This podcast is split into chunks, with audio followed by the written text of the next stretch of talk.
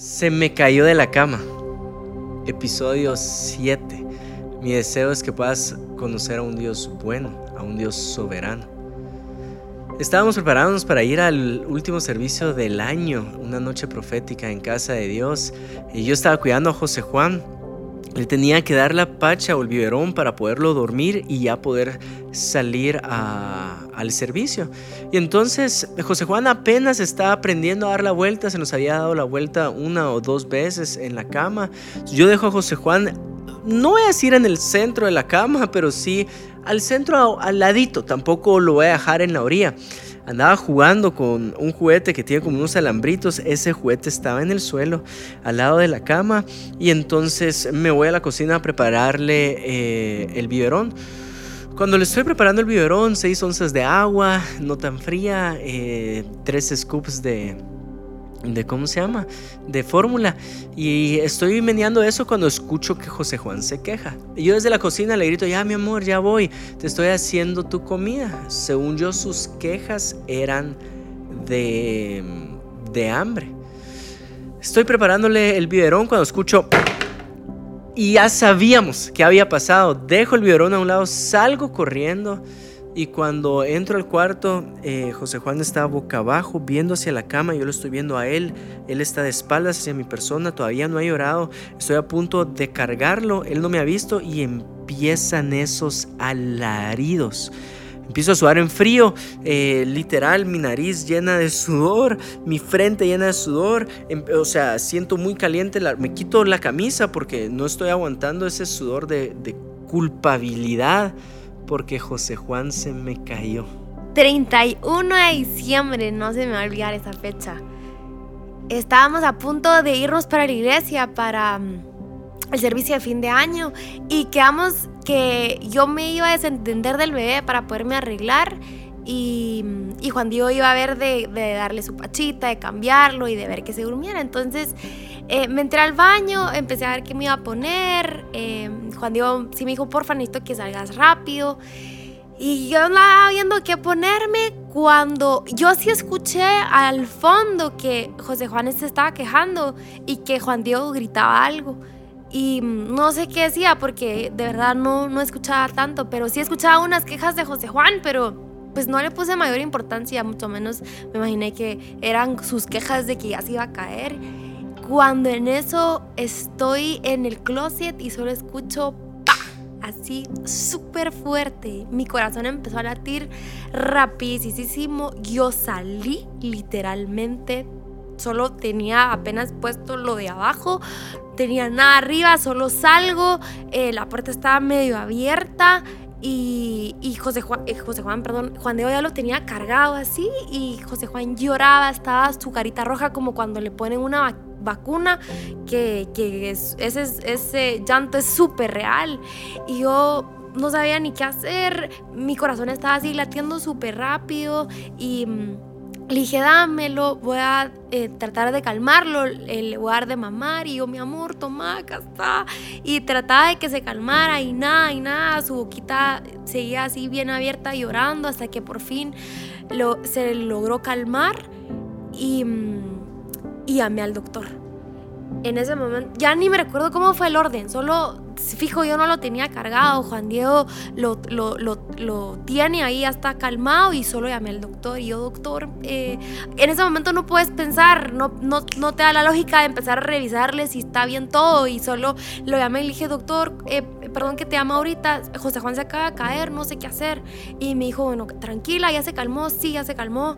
Eh, empecé a revisar que, primero que nada, no lo dejes dormir, me dijo, no lo a dejar a dormir. Y justo coincidía con que él se iba a dormir. Entonces, Em, y tenía hambre encima de todo. Entonces eh, me dijo, solo empezarle a revisar, me, estoy haciendo así porque me lo imagino, pero me dijo, solo empezar a revisarle sus partecitas, moverlo de un lado a otro, tocarle su cabeza, tocarle todo. Y si hay algún llanto en alguna parte donde tú apaches o donde tú movas, me llamas inmediatamente. Yo, muy bien. Entonces empecé con bastante cuidado eh, a moverle su cuerpecito, a tocarlo. Le dije eso a Juan Diego. Juan Diego estaba con una cara de de, aflicción y le decía, Chini, ¿estás bien? Eh, tranquilo, mi amor, tranquilo. Em, al final lo terminamos de revisar Y finalmente, y gracias a Dios, José Juan no tenía nada, solo fue, había sido el susto, no tenemos ni idea de cómo cayó. Eh, parece ser que, que cayó como que del otro lado, de la, no sé cómo así en la cama, pero eh, gracias a Dios solo fue un susto y, y pasó. Lucas 2:41 Iban sus padres todos los años a Jerusalén en la fiesta de la Pascua, y cuando tuvo 12 años subieron a Jerusalén conforme a la costumbre de la fiesta. Al regresar ellos, acabada la fiesta, se quedó el niño Jesús en Jerusalén, sin que lo supiesen José y su madre. Y pensando que estaba entre la compañía, anduvieron camino de un día y le buscaban entre los parientes y los conocidos, pero como no le hallaron, volvieron a Jerusalén buscándole. Y aconteció que tres días después le hallaron en el templo sentado en medio de los doctores de la ley, oyéndoles y preguntándoles, y todos los que le oían se maravillaban de su inteligencia y de sus respuestas. Cuando le vieron, se sorprendieron y le dijo su madre, Hijo, ¿por qué nos has hecho así? He aquí tu padre y yo te hemos buscado con angustia. Entonces él les dijo, ¿por qué me buscabais? ¿No sabíais que en los negocios de mi padre me es necesario estar? Mas ellos no entendieron las palabras que les habló. Y descendió con ellos y volvió a Nazaret y estaba sujeto a ellos. Y su madre guardaba todas estas cosas en su corazón. Y Jesús crecía en sabiduría y en estatura y en gracia para con Dios y los hombres. Descuidé a José Juan por no más de dos minutos y recibió un golpe muy fuerte. Ahora, Dios como Padre Celestial tiene algo que nosotros no tenemos y es esa omnipresencia. Dios no nos puede descuidar, Dios no puede voltear a ver a un lado y decir, eh, no sé qué acaba de pasar con alguno de mis hijos.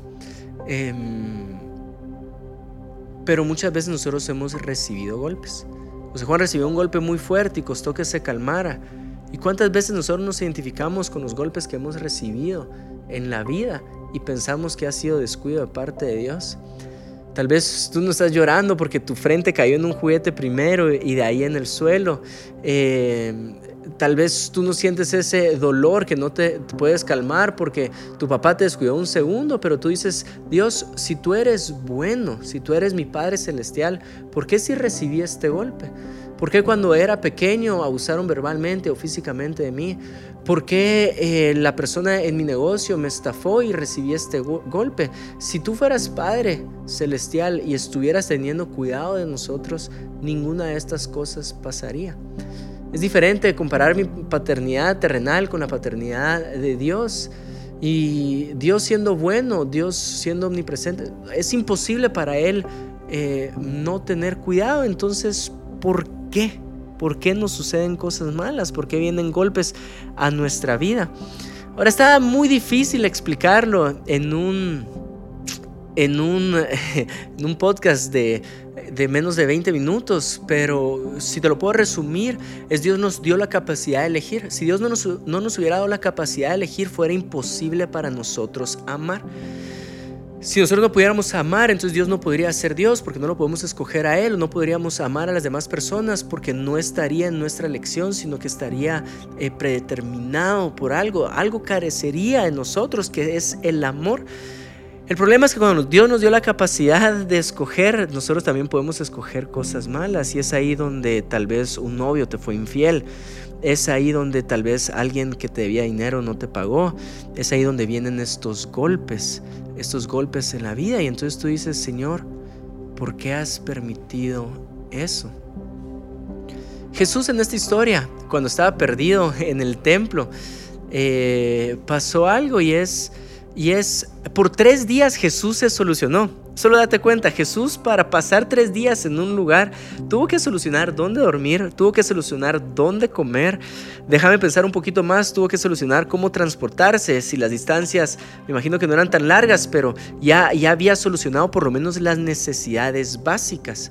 Muchas veces nosotros necesitamos de un padre porque nos resuelven esas necesidades. Mi padre me resuelve dónde comer, dónde dormir, ese cuidado, esa protección. Jesús siendo el Hijo de Dios, a sus 12 años ya había resuelto eso.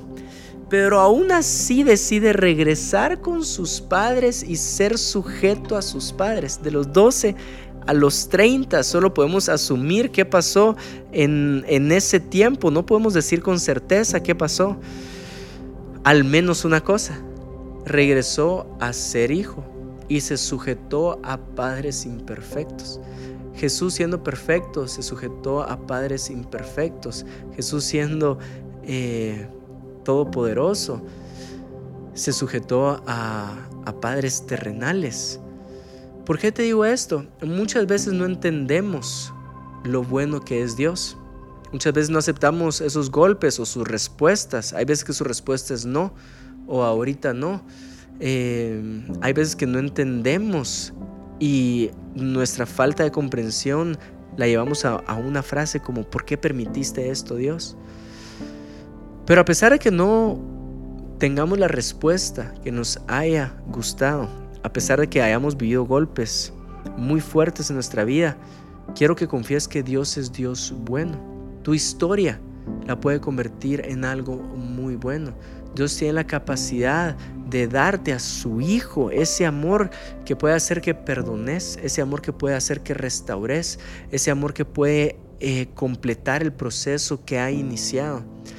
Déjame decirte algo, no conozco la historia de todos los que pueden estar escuchando eh, este podcast, pero sí conozco algo y es que Dios es bueno, aunque no entiendas lo que estás viviendo ahorita. El plan de Dios no es una fotografía, el plan de Dios es una película y Dios va a utilizar lo que estás viviendo para algo bueno. David decía, harás sacar mis pies del lodo cenagoso y los pondrás sobre peña firme. Tal vez no te gusta el lodo que estás viviendo, pero tienes un Dios que te va a poner sobre peña firme. Confía en Dios, confía en, en Dios, papá. No lo podemos entender, pero decidimos confiar. Jesús decidió confiar en, padres terrenales. Nosotros podemos confiar en un Dios que es amor. Déjame terminar este episodio orando por tu vida y declarando que lo mejor está por venir. No es lo que estás viviendo, la respuesta o el golpe que viviste es el Dios que tienes. Padre, muchas gracias. Gracias por estos siete episodios. Gracias porque tú eres un Dios que se muestra como papá. Señor, no entendemos muchas veces lo que estamos viviendo, no entendemos muchas veces los golpes que vivimos, pero sí entendemos algo, que tú eres nuestro Padre y que eres bueno. Hoy decidimos confiar en tu bondad. Muchas gracias Dios. Amén.